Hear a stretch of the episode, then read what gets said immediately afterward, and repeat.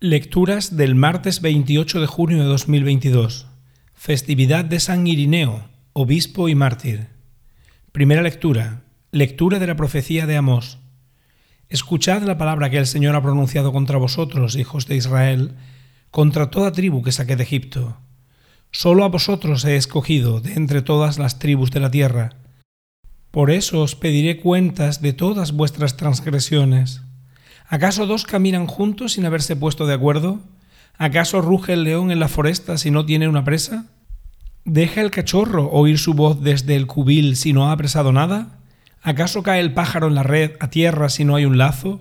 ¿Salta la trampa del suelo si no tiene una presa? ¿Se toca el cuerno en una ciudad sin que ése estremezca a la gente? ¿Sucede una desgracia en una ciudad sin que el Señor la haya causado?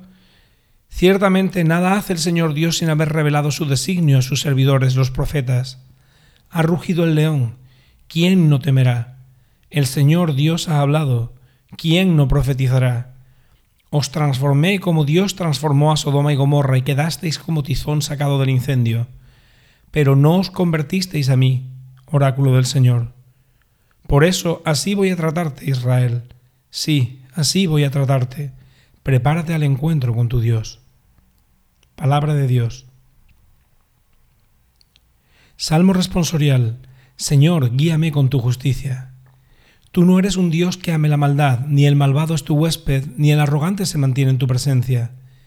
Detestas a los malhechores, destruyes a los mentirosos, al hombre sanguinario y traicionero lo aborrece el Señor. Pero yo, por tu gran bondad, entraré en tu casa, me postraré ante tu templo santo en tu temor. Señor, guíame con tu justicia. Evangelio. Lectura del Santo Evangelio según San Mateo. En aquel tiempo subió Jesús a la barca y sus discípulos lo siguieron. En esto se produjo una tempestad tan fuerte que la barca desaparecía entre las olas. Él dormía. Se acercaron y lo despertaron, gritándole, Señor, sálvanos, que perecemos. Él les dijo, ¿por qué tenéis miedo, hombres de poca fe? Se puso en pie, increpó a los vientos y al lago y vino una gran calma. Los hombres se decían asombrados, ¿quién es este que hasta el viento y el mar lo obedecen? Palabra del Señor.